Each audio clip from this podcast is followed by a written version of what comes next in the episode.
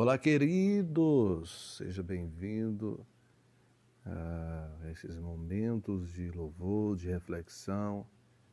Você possa ser a cada dia guiado pelo Espírito Santo, tá bom?